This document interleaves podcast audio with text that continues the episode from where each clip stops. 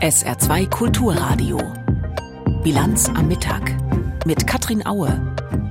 Eine Razzia in mehreren Bundesländern gegen mutmaßliche Unterstützer der Terrormiliz Islamischer Staat ist gleich unser erstes Thema. Außerdem berichten wir über neue drastische Warnungen aus der Tech-Branche und aus der Wissenschaft vor einer möglichen, Zitat, Auslöschung durch künstliche Intelligenz. Und der Streit um das Heizungsgesetz konnte auch gestern von der Ampelkoalition nicht beigelegt werden. Auch das unser Thema in der Bilanz am Mittag. Herzlich willkommen. Die Bundesanwaltschaft hat heute früh in mehreren Bundesländern Wohnungen durchsuchen und Menschen festnehmen lassen. Eine der Razzien hat auch in Saarbrücken stattgefunden. Hier gab es allerdings dabei keine Festnahme. Es geht um mutmaßliche Unterstützung der Terrormiliz Islamischer Staat, IS. Mehr darüber weiß unser ARD-Terrorismusexperte Michael Göttschenberg. Guten Tag. Ja, guten Tag. Herr Göttschenberg, was genau wird den Verdächtigen zur Last gelegt? Ja, diesen sieben Personen wird vorgeworfen, dass sie Teil eines internationalen Netzwerks sein sollen, mit dem Ziel eben dem IS oder Personen, die dem IS zugerechnet werden, äh, finanzielle Unterstützung zukommen zu lassen. Und zwar, äh, indem man beispielsweise im Internet zu Spenden aufruft oder bei radikal-islamistischen Veranstaltungen die Sammelbüchse kreisen lässt und äh, dieses Geld dann eben über Mittelspersonen äh, dann weitergeleitet wird. Wofür ist das Geld denn nach den Kenntnissen der Bundesanwaltschaft dann genutzt worden? Ja, nach Überzeugung der Bundesanwaltschaft äh, ging es vor allem darum, Personen zu unterstützen, äh, die dem IS nahestehen oder äh, ihm zugerechnet werden, beispielsweise ehemalige IS-Kämpfer oder äh, ihre Familien, die heute überwiegend in den kurdischen Gefangenenlagern einsitzen, ähm, in Al-Haul oder in Roj und äh, die zum Teil deutsche Staatsangehörige sind und äh, die dort unter zum Teil sehr schwierigen Bedingungen leben. Das heißt, es geht dann darum, ihre Lebensbedingungen vor Ort zu verbessern. Es geht aber mitunter, davon sind die Ermittler überzeugt, auch darum, ihnen Geld zur Verfügung zu stellen, um das Wachpersonal zu bestechen, äh, damit sie aus diesen Lagern äh, womöglich auch fliehen können. Äh, das hat es in der Vergangenheit auch gegeben, sodass die Ermittler überzeugt sind, dass wir es hier im Endeffekt ähm, mit der Unterstützung einer terroristischen Vereinigung, namentlich des sogenannten Islamischen Staats, zu tun haben. Wie kann man sich das denn vorstellen? Wie aktiv ist der Islamische Staat in Nordsyrien noch? Ja, die Organisation ist ja, äh, nachdem sie militärisch besiegt war, äh, von der Landkarte verschwunden und in den Untergrund abgetaucht. Sie operiert dort seit einigen Jahren, äh, realisiert auch immer wieder Anschläge, aber regional begrenzt in Syrien und im Irak. Sie hat aber auch regionale Ableger, von denen der in Afghanistan der wohl relevanteste ist und der auch die Sicherheitsbehörden in Deutschland beschäftigt, äh, weil es die Vermutung gibt, dass dieser IS-Ableger in Afghanistan versuchen könnte, auch hier ähm, äh, Terroranschläge in Europa zu realisieren. Und wir haben eben nach wie vor die Situation, äh, dass selbst wenn der IS äh, nicht mehr die Strahlkraft äh, hat, die er eben äh, seinerzeit gehabt hat, als es das sogenannte Kalifat gab, es doch innerhalb der radikal-islamistischen Szene auch in Deutschland Personen gibt, äh, die sich auf den IS berufen und die hier Anschläge verüben wollen, überwiegend mit einfachen Mitteln, äh, nichtsdestoweniger eben äh, aber auch gefährlich und dass diese Personen dann eben versuchen, diese Anschlagspläne in Deutschland auch zu realisieren. Nun ist ja heute auch eine Wohnung hier im Saarland in Saarbrücken durchsucht worden. Ist Ihnen dazu speziell was bekannt?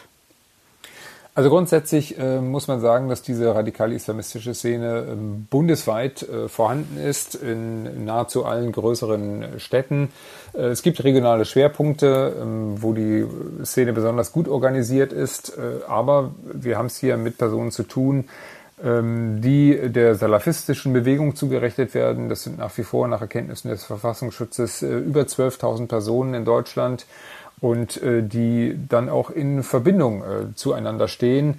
Und einige von denen stehen eben auch in Verdacht, äh, Terroranschläge zu planen. Wir haben es nach wie vor mit etwa 500 Personen zu tun, denen die Sicherheitsbehörden in Deutschland zutrauen, dass sie eben auch äh, bereit wären, Anschläge zu verüben.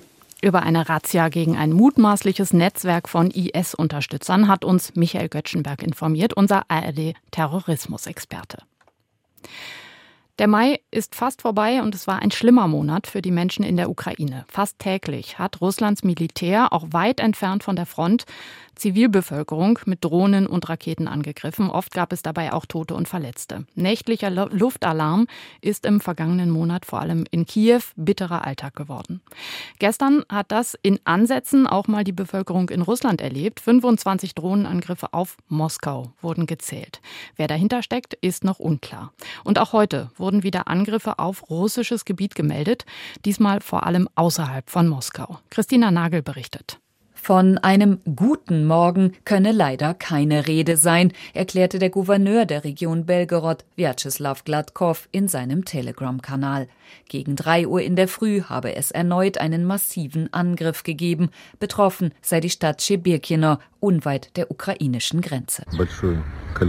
Es gibt zahlreiche Schäden an Wohnblöcken und Privathäusern. Viele Autos sind ausgebrannt. Vier Menschen wurden verletzt. Das russische Staatsfernsehen zeigte Bilder von stark beschädigten Gebäuden und verwüsteten Straßenzügen. Bereits am Abend zuvor hatte der Gouverneur Beschuss von Seiten der Ukraine gemeldet, dabei soll ein Mensch ums Leben gekommen sein. Die Lage in der Grenzregion hat sich in den vergangenen Tagen deutlich verschärft. Immer wieder wird über Angriffe mit Artillerie und Drohnen berichtet. Kurzzeitig waren in der vergangenen Woche bewaffnete Gruppierungen in die Region eingedrungen und hatten Gebäude besetzt, eine Tat, die russische Milizen, die für die Ukraine kämpfen, für sich reklamierten. Gouverneur Gladkow sieht sich nun gezwungen, Evakuierungsmaßnahmen einzuleiten. Wir beginnen ab heute, Kinder aus den Bezirken Schebirkina und Kraivarone herauszubringen. Heute werden die ersten 300 Kinder nach Voronezh geschickt. Auch aus der südrussischen Region Krasnodar wurden Drohnenangriffe gemeldet. Durch den Absturz eines Flugobjektes sei es zu einem Brand in einer Ölraffinerie gekommen, heißt es in einer Erklärung des dortigen Gouverneurs Benjamin Kandratjew. Verletzt worden sei niemand, das Feuer wurde inzwischen gelöscht. Auch in der Region Bryansk soll es nach Angaben russischer Nachrichtenagenturen heute Drohnenangriffe gegeben haben. Solche Videos gehören zu den emotionalsten, die immer mal wieder aus der Ukraine in die Welt geschickt werden. Ein Kleinbus kommt angefahren, die Tür geht auf und Kinder und Jugendliche steigen aus. Sie fallen in die Arme ihrer Eltern und Großeltern, begrüßen ihre Geschwister. Sie kommen aus Russland zurück, waren oft monatelang dort gegen ihren Willen festgehalten. Sie konnten zurückgeholt werden, anders als so viele ihrer Schicksalsgenossen, die immer noch in Russland leben. Martin Adam hat mit einem ukrainischen Jungen gesprochen, der es geschafft hat, aus Russland zu entkommen. Ein Junge nimmt Platz vor der Kamera. Er ist blass, ein bisschen schüchtern. Vitali ist 15. Er stammt aus Cherson in der Ukraine, ein Bericht der Universität Yale geht von etwa 6000 ukrainischen Kindern aus, die seit Beginn des Angriffs auf die Ukraine in russische Umerziehungslager verschleppt wurden. Ukrainische Behörden sprechen von 16.000. Vitali ist eines von ihnen. Jetzt ist er in Warschau im Raphael Lemkin Zentrum zur Dokumentation russischer Verbrechen in der Ukraine und berichtet, wie ihm noch im Oktober vor der ukrainischen Rückeroberung Hersons also ein zweiwöchiger Aufenthalt in einem Ferienlager auf der Krim angeboten wurde. Vitalis alleinerziehender Vater war misstrauisch, aber der Ausflug versprach eine Flucht aus der stark umkämpften Stadt. Aber Vitali kommt nicht zurück. Aus zwei Wochen werden vier Monate. Da gab es einen sehr engen Tagesplan. Um 8 Uhr gab es Frühsport, aber es ging immer los mit der russischen Hymne. Wir mussten uns dabei hinstellen. Natürlich sind wir zuerst auch aufgestanden, damit sie uns in Ruhe lassen, aber nach einiger Zeit war es uns egal und wir sind sitzen geblieben. Aber dann sind sie gekommen und haben uns gezwungen, einen Brief mit einer Erklärung für unser Verhalten zu schreiben. Ältere Jugendliche über 16 seien zudem gezwungen worden, russische Pässe anzunehmen. Andere Kinder seien von ihren Eltern oder Freiwilligen abgeholt worden. Das war möglich, aber dazu mussten sie durch russisch besetztes Gebiet kommen. Vitalis Vater ist bis heute in Cherson, auf der westlichen Seite des Dnjepr. Den Fluss zu überqueren und auf die Krim zu reisen, wäre kaum möglich. Am Ende gelingt es seiner Tante, zu ihm zu reisen. Sie war vor dem Beschuss in Cherson auf die andere Seite des Flusses geflüchtet. Nachdem ihr Mann dort verhaftet und gefoltert worden war, konnten sie auf die Krim und schließlich mit Vitali nach Polen flüchten. Auch von dieser Odyssee aus falschen Papieren, Angst und Kontrollen berichtet die Familie in Warschau. Über 1400 solcher Zeugenberichte hat das Dokumentationszentrum bereits aufgenommen, erklärt dessen Leiter Jakub Kierschikowski. Am Anfang ging es um Angriffe auf zivile Infrastruktur. Inzwischen sprechen wir immer öfter von Deportationen, Verhaftungen, von Zivilisten und Kindern, die verschleppt werden. Wir sprechen über Tod, Folter, auch über Verbrechen sexueller Natur. Gezielt würden sie auf der Suche nach Augenzeugen Geflüchtete in Polen, aber auch schon in der Ukraine ansprechen, finanziert vom polnischen Kulturministerium, erklärt Kirchikowski. Die Welt dürfe den Krieg nicht vergessen. Die Verbrechen müssten dokumentiert werden, auch um bei einer späteren Verurteilung der Täter zu helfen. Vitali ist jetzt weit weg von all dem. Er will zurück in die Ukraine, sagt er, aber nur kurz, um seinen Vater aus Cherson zu holen. Eine Zukunft sieht er dort nicht mehr. Fast zwei Jahre ist es jetzt schon her, dass die Taliban in rasender Geschwindigkeit Afghanistan eingenommen haben. Seitdem leben tausende Menschen in Afghanistan in großer Gefahr. Auch Menschen, für die Deutschland eine Verantwortung hat, zum Beispiel ehemalige lokale Mitarbeiter der Bundeswehr oder von Entwicklungshilfeorganisationen. Die Bundesregierung hat auch wegen dieser Verantwortung letzten Herbst das sogenannte Bundesaufnahmeprogramm gestartet, um ehemaligen Ortskräften und anderen gefährdeten Personen die Reise nach Deutschland zu ermöglichen ermöglichen. Aber das läuft nicht richtig. Andrea Brack-Peña und Christoph Heinzle mit einem Fallbeispiel. Hinter einem weiß bestickten, leicht durchsichtigen Vorhang schaut Feroza Ahmadzai aus dem Fenster. Sie lebt mit ihrer Familie irgendwo versteckt in Pakistan. Zehn Jahre war die Politikerin im Rat der Provinz Loga südlich von Kabul und setzte sich für Frauenrechte ein. Dafür drohen ihr die Taliban mit dem Tod. Als ich damals gearbeitet habe, wurde ich mehrmals bedroht. Meine Familie wurde bedroht. Mein Bruder und mein Vater wurden verschleppt und entführt. Für Menschen wie Ferosa schuf die Bundesregierung das Bundesaufnahmeprogramm für Afghanistan. Seit Oktober 2022 können besonders gefährdete Afghaninnen und Afghanen aufgenommen werden, die sich für Menschenrechte einsetzen, für Demokratie oder die als Minderheit verfolgt werden. Weil Deutschland in Afghanistan keine Visa ausstellt, flieht Feroza mit ihrer Familie unter Lebensgefahr nach Pakistan. Eine Aufnahmezusage für Deutschland bekommt sie im August 2022. Im März dieses Jahres dann eine E-Mail. Das Visum wird abgelehnt, die Aufnahmezusage zurückgenommen. Ehemann Naim Ahmadzai ist ratlos. Ist meine Familie nicht echt? Sind meine Kinder nicht echt? Sind unsere Dokumente nicht echt? Wenn etwas fehlen sollte oder unvollständig ist, dann werde ich es nachreichen. Zur gleichen Zeit, Ende März, wird auch das Bundesaufnahmeprogramm insgesamt ausgesetzt. Niemand bekommt mehr Zusagen oder Visa. Nun warten mehr als 14.000 Menschen mit einer Aufnahmezusage in Afghanistan und den Nachbarländern in Ungewissheit. Warum nur?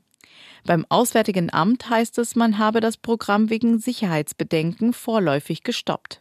Es habe Missbrauchsversuche gegeben, lediglich in einem Fall habe es sich um einen Gefährder gehandelt. Die Aufnahme wurde widerrufen. Für Bundestagsabgeordnete Clara Bünger von der Linkspartei hätte das Bundesaufnahmeprogramm deshalb nicht ausgesetzt werden dürfen. Ich sehe keine Anhaltspunkte, warum das Überprüfungssystem vor Ort falsch sein sollte, weil es hat ja funktioniert. Unverständnis auch bei Axel Steyer von Mission Lifeline.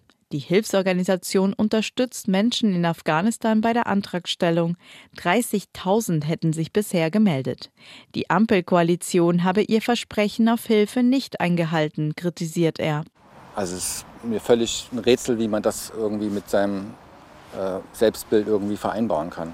Ja, wir haben da so viele Jahre Geld reingesteckt. Wir haben ähm, den Leuten die Zukunft versprochen und jetzt lassen wir sie im Regen stehen. Das ist nicht nachvollziehbar. Für Firoza Ahmadzai war Annalena Baerbock mit ihrer feministischen Außenpolitik ein Vorbild. Nun hofft sie, dass die Ministerin ihr Versprechen hält. Als Mutter und Frau bitte ich die Außenministerin um Hilfe und Aufmerksamkeit. Bitte vergessen Sie uns nicht. Ein Hoffnungsschimmer. Das Programm soll im Juni wieder anlaufen. Familie Ahmadzai hat die Koffer schon bereit. Die rasante Entwicklung der künstlichen Intelligenz birgt große Risiken. Das sagen längst nicht mehr nur Technikskeptiker, sondern jetzt auch sehr vehement KI-Entwickler selbst und Wissenschaftler. Gleich unser Thema nach den Meldungen von Peter Weizmann. Die Preissteigerung im Saarland hat sich im Mai weiter abgeschwächt, bleibt aber weiter auf hohem Niveau. Wie das Statistische Landesamt mitteilt, lag sie im Vergleich zum Mai vergangenen Jahres bei 5,8 Prozent. Im April waren es noch 6,4 Prozent gewesen. Damit ist die Inflation den dritten Monat in Folge zurückgegangen. Wesentlichen Einfluss auf die Preissteigerung haben nach wie vor die hohen Energiepreise. Hier müssen Verbraucher über 15 Prozent mehr ausgeben. Bei den Nahrungsmitteln sind die Preise um 14 Prozent höher als vor einem Jahr. Bei der Deutschen Bahn drohen erneut Warnstreiks. Die Eisenbahn- und Verkehrsgewerkschaft IVG hat das neue Tarifangebot der Deutschen Bahn abgelehnt. Wesentliche Punkte seien nicht erfüllt worden. Die Bahn will vorerst kein neues Angebot vorlegen. Bahnpersonalvorstand Seiler sagte, das mache derzeit keinen Sinn. Das Angebot der Bahn sah stufenweise bis zu 12 Prozent mehr Lohn bei einer Laufzeit von 24 Monaten vor. Die Eisenbahner-Gewerkschaft fordert unter anderem einen Festbetrag von mindestens 650 Euro pro Monat. Davon würden vor allem die unteren Lohngruppen profitieren. Das Oberlandesgericht Dresden hat die mutmaßliche Linksextremistin Lina E. zu fünf Jahren und drei Monaten Haft verurteilt. Für ihre drei Mitangeklagten verhängten die Richter Freiheitsstrafen zwischen zwei Jahren und fünf Monaten und drei Jahren und drei Monaten. Nach Auffassung der Staatsanwaltschaft war Lina E. der Kopf einer Gruppe, die zwischen 2018 und 2020 Mitglieder der rechten Szene überfallen hat. Laut Anklage wurden 13 Menschen verletzt, zwei davon potenziell lebensbedrohlich. Nach der Urteilsverkündung kam es im und vor dem Gerichtssaal durch Anhänger von Lina E. zu Protesten. Bei Durchsuchungen im Erzgebirge hat die Sonderkommission Rechtsextremismus drei Beschuldigte festgenommen. Wie die Generalstaatsanwaltschaft Dresden mitteilte, wird gegen insgesamt 34 Personen ermittelt. Den Beschuldigten im Alter von 17 bis 23 Jahren wird vorgeworfen, eine kriminelle Vereinigung gebildet zu haben. Auf ihr Konto sollen Straftaten wie schwerer Landfriedensbruch, Raub und mehrere gefährliche Körperverletzungen gehen. Die Gefahren der künstlichen Intelligenz werden immer schärfer diskutiert. Vor zwei Monaten schon haben mehr als 1000 Fachleute eine sechsmonatige Pause bei der Weiterentwicklung von KI gefordert, um die Risiko Risiken dann später besser einschätzen zu können. Gestern wurde eine noch drastischere Warnung veröffentlicht. Unterzeichner wie zum Beispiel Sam Altman, der Chef des Chat-GPT-Herstellers OpenAI, fordern, Zitat, das Risiko einer Vernichtung durch KI zu verringern, sollte eine globale Priorität neben anderen Risiken gesellschaftlichen Ausmaßes sein, wie etwa Pandemien und Atomkrieg. Diesen neuen Appell aus der Tech-Welt kommentiert David Beck vom SWR. Es ist en vogue, vor den Gefahren von KI zu warnen, auch für diejenigen, die sie entwickeln. Das ist ein Trend, der zumindest in der breiten Öffentlichkeit seit etwa Beginn dieses Jahres zu beobachten ist. Das bedeutet nicht, dass von KI keine Gefahr ausgeht, auch nicht, dass die Warnungen übertrieben wären. Ich glaube, KI hat das Potenzial, das Verderben der Menschheit herbeizuführen.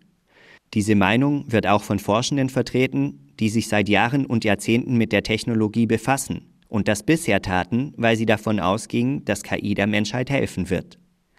Jeffrey Hinton, lange Zeit einer der führenden Wissenschaftler in dem Bereich des maschinellen Lernens, sagt heute, dass ein Teil von ihm sein Lebenswerk bedauere.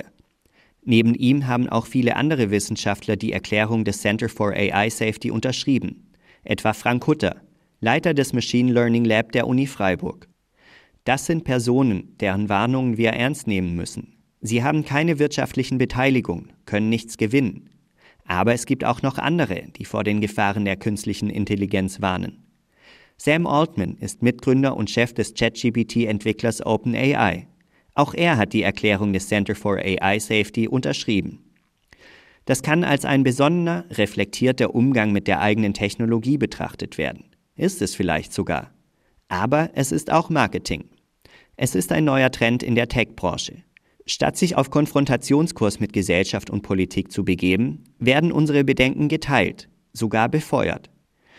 Dadurch hält Sam Altman aber auch OpenAI und ChatGPT erfolgreich in den Medien, auch wenn der Hype um den Chatbot vielleicht gerade wieder etwas abebbt. Vielleicht führen Warnungen von Personen aus der Wirtschaft ja wirklich dazu, dass vorsichtiger mit der Technologie umgegangen wird. Doch dass diese Personen und Forschende gemeinsam waren, schwächt die Warnung auch ab. Solange es keine Regulierung gibt, gelten trotz aller noch so guten Vorsätze immer noch die Gesetze des Marktes.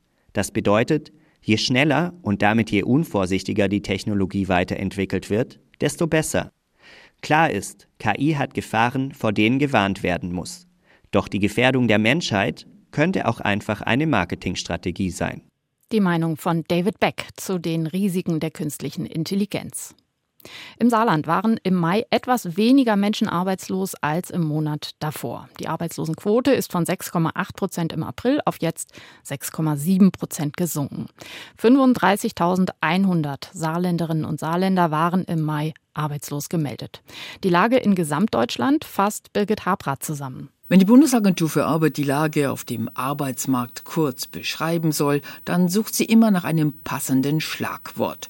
Robust zum Beispiel war lange solch ein Begriff. Daniel Terzenbach, Mitglied im Vorstand der Nürnberger Behörde, wartete da jetzt mit einem neuen Wort für den Mai auf.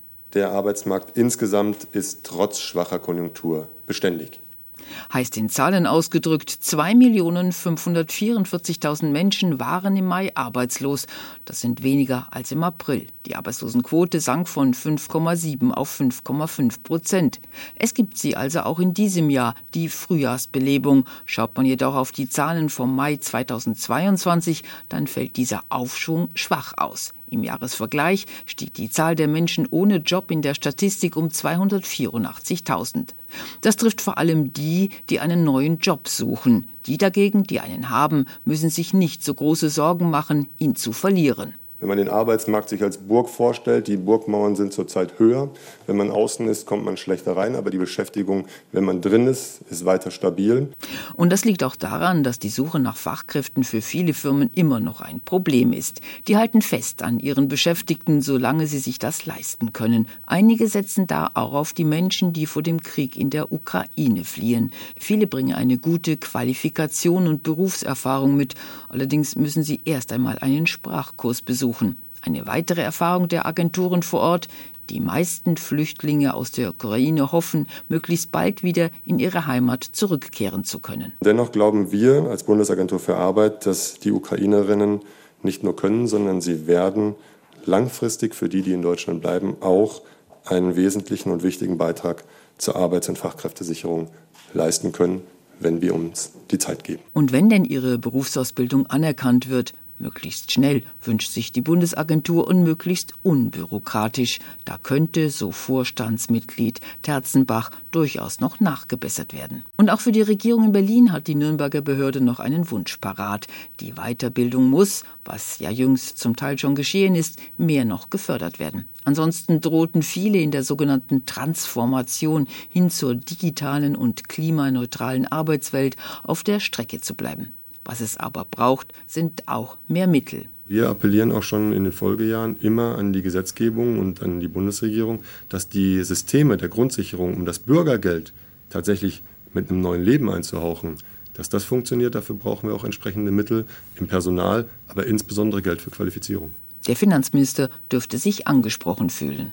Noch zwei Wochen, dann ist wieder Sitzungswoche im Bundestag. Dann wird es nochmal spannend. Wird sich die Ampelkoalition bis dahin auf einen gemeinsamen Entwurf des Gebäudeenergiegesetzes geeinigt haben?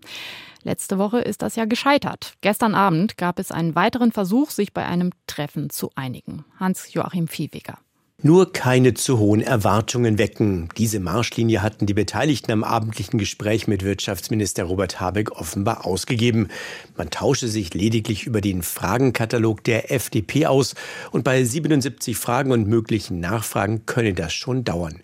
Um kurz vor elf erklärte dann eine Sprecherin von Habeck, es sei ein konstruktives fachliches Gespräch gewesen, das hoffentlich helfe, Fragen zu klären.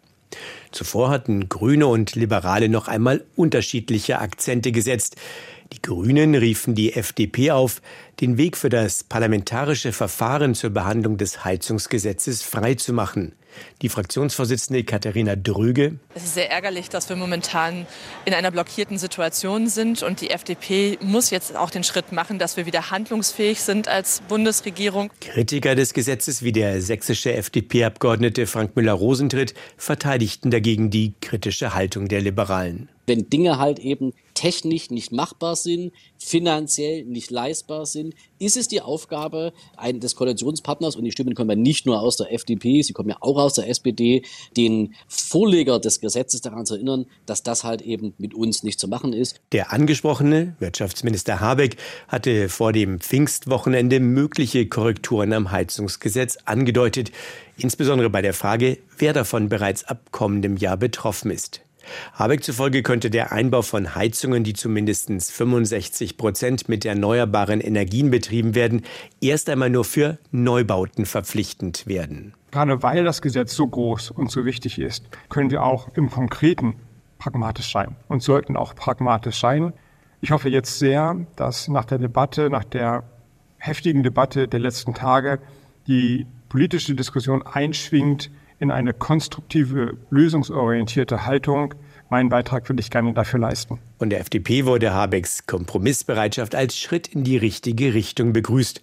Einige Liberale wie der Abgeordnete Frank Schäffler setzen aber weiterhin auf deutliche Korrekturen. Wir müssen auf Anreize setzen. Wir müssen dafür sorgen, dass die Menschen selbst entscheiden, welche Heizung sie einbauen und welche nicht. Und das muss man über den Preis letztendlich gestalten und eben nicht über einseitige ordnungsrechtliche Maßnahmen, über Verbote. Zugleich gab es am Abend von FDP-Seite ein deutliches Signal der Entspannung. Die FDP-geführten Ministerien gaben ihren anfänglichen Widerstand gegen ein Gesetz auf, das ebenfalls den Klimaschutz im Gebäudesektor voranbringen will. Das Gesetz zur kommunalen Wärmeplanung sieht vor, dass Länder und Kommunen konkrete Pläne vorlegen müssen, wie die Heizinfrastruktur klimaneutral umgebaut werden kann. Die FDP hatte zunächst vor einem zu hohen bürokratischen Aufwand gewarnt, dann aber die Bedeutung der kommunalen Wärmeplanung für das Heizungsgesetz hervorgehoben. Denn nur wenn klar sei, wie es beispielsweise mit Fernwärme- oder Wasserstoffnetzen künftig aussehe, könnten Verbraucher entsprechende Heizungen als klimafreundliche Alternative nutzen. Das Wetter im Saarland. Auch am Nachmittag und am Abend bleibt es trocken und sonnig. Die Höchsttemperaturen heute 23 Grad auf der Freisener Höhe und 27 Grad in Saarlouis. Morgen ganz ähnlich, dann sogar bis 29 Grad maximal und auch am Freitag viel Sonne und bis 25 Grad. Das war die Bilanz am Mittag. Mein Name ist Katrin Aue. Ich wünsche einen sehr schönen Nachmittag. Tschüss. SR2 Kulturradio. Auslandspresseschau. Die russische Hauptstadt Moskau ist gestern früh mit acht Drohnen angegriffen worden. Die Kreml-Führung macht die Ukraine dafür verantwortlich, die das zurückweist. Die niederländische Zeitung De Telegraaf schreibt, wenn die Ukraine wirklich einen Drohnenangriff auf Moskau durchgeführt hat, spielt sie mit dem Feuer. Trotz der andauernden unerbittlichen russischen Luftangriffe und Kriegsverbrechen muss sich die Regierung in Kiew zurückhalten, um die Unterstützung des Westens zu behalten. Rote Linien wie die Lieferung von Langstreckenraketen wurden von der NATO bereits überschritten und F-16 Kampfjets werden wahrscheinlich hinzukommen, allerdings immer mit dem Hinweis, dass solche Waffen nicht über russischem Gebiet eingesetzt werden dürfen. Präsident Zelensky wird einen kühlen Kopf bewahren müssen. Auch die englische Times hält mögliche Vergeltungsaktionen seitens der Ukraine für gefährlich. Der Drohnenangriff, der als direkte Vergeltung für die schweren russischen Luftangriffe auf Kiew in den letzten Tagen angesehen werden kann, hat die ukrainische Moral zweifellos gestärkt. Dennoch ist ein Vorstoß in das Herz der russischen Macht nicht unbedingt klug. Er birgt die Gefahr, dass westliche Unterstützer, die darauf bedacht sind, dass dieser Konflikt nicht eskaliert, der Ukraine entfremdet werden. Die NATO hat sich verpflichtet, die Ukraine bei der Verteidigung gegen die russische Aggression zu unterstützen, wie das Weiße Haus letzte Woche bekräftigte. Das Bündnis befindet sich jedoch nicht im Krieg mit Russland und beabsichtigt, dies auch so zu belassen. Themenwechsel. Die schwedische Zeitung Dagens Nyheter kommentiert die jüngsten Ausschreitungen im Kosovo. Bei den Unruhen im Kosovo gibt es Anstifter auf beiden Seiten der Konfliktlinie. Es ist schwierig, den Frieden zu bewahren zwischen Seiten, die daran nur mäßiges Interesse haben. So sieht es seit einem Vierteljahrhundert aus, das seit dem Jugoslawienkrieg vergangen ist. Fundamentalisten bestimmen und sabotieren jeden vorsichtigen Fortschritt. Der Hebel der EU ist, dass sowohl das Kosovo als auch Serbien Mitglieder werden wollen, aber dies nicht passiert passieren kann, solange sie sich weigern, auf zivilisierte Weise miteinander umzugehen. Die EU muss weiter in diesem Sinne insistieren. Das waren Auszüge aus Kommentaren der internationalen Presse, zusammengestellt von Claudia Drews.